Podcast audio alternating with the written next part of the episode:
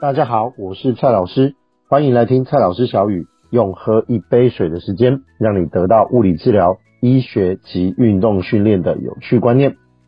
讨厌经痛吗？那何不试试运动呢？让我们来谈谈运动对经痛带来的帮助吧。首先，先来了解一下经痛的类型。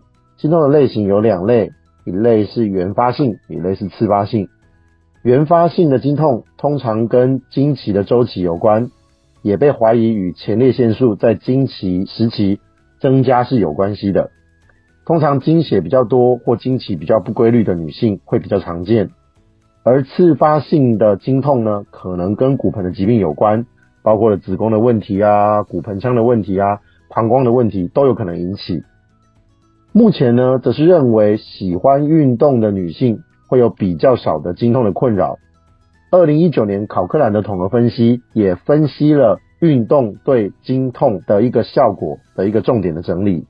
尽管这里面收录的一些研究在品质上不算是最佳，但是比起完全没有任何处理来说，运动还是可以明确的带来一些对经痛控制的好处，包括疼痛程度的缓解，还有经期中其他一些像恶心啊、腹胀、腹泻啊等等的症状也会跟着改善。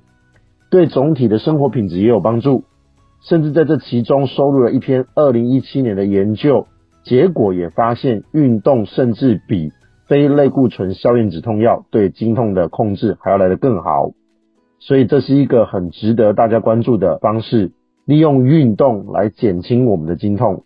那有哪一些适合的运动呢？在这个统合分析里面也为大家做了一些整理，包括高强度的运动，例如。伦巴或者是比较快速的有氧运动，但可惜的事情是这边并没有肌力训练相关的一些研究的结果。那另外还有低强度的运动，例如简单的伸展啊，或者是核心肌力训练啊，或者是瑜伽。那这边就有提到核心肌力的训练，为什么会有对经痛的好处呢？我们在之前曾经提过骨盆啊、髋部啊、腰部啊这周围的一些下背的疼痛。是可以透过核心肌群的训练来达到一定的改善。那在这边呢，我们也可以把经痛视为是一种背痛的呈现。那这种下背的疼痛呢，就可以透过核心肌力的训练来做一个改善。在这边呢，提出了四种动作，每周四天，每天三次，每次二十分钟，进行八周的方式，给大家做一个经痛核心运动训练的方式参考。好，第一个动作呢，就是骨盆臀桥，就是做 bridging 的动作啦。在躺姿的姿势下面，双脚弯曲踩地，然后呢，慢慢把我们的臀部抬高，让我们的肩膀、臀部跟膝盖连成一条直线。在这个姿势下，hold 住五秒，进行十次。第二个动作呢，则是平板式 plank，那这个就是在趴姿下用手肘撑地，也让我们的脚尖撑地。然后呢，慢慢把我们的身体平行于地面的方式抬高，hold 住五秒钟，来回进行十次。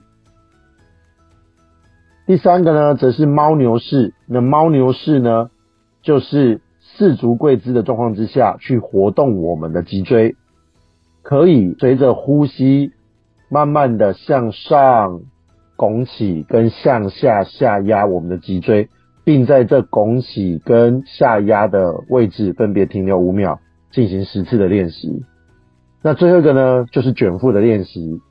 那这个卷腹练习一样是躺姿，双脚弯曲踩地，双手抱住头部，在相对轻松以腹部出力为主的方式之下，慢慢的把上半身往膝盖的方向靠。那在这个姿势，我们可以撑住五秒，然后之后放松，来回进行十次。这四个动作呢，相对简单，对经痛也有实质上在文献证据支持上的效果，很值得各位当做经痛强化核心练习的参考。就让我们一起运动，搞定经痛吧。健健思集是一个以检测作为核心价值建构的身体健康知识的分享平台，欢迎您订阅追踪我们，时时刻刻学习不间断。我是蔡老师，我们下次见。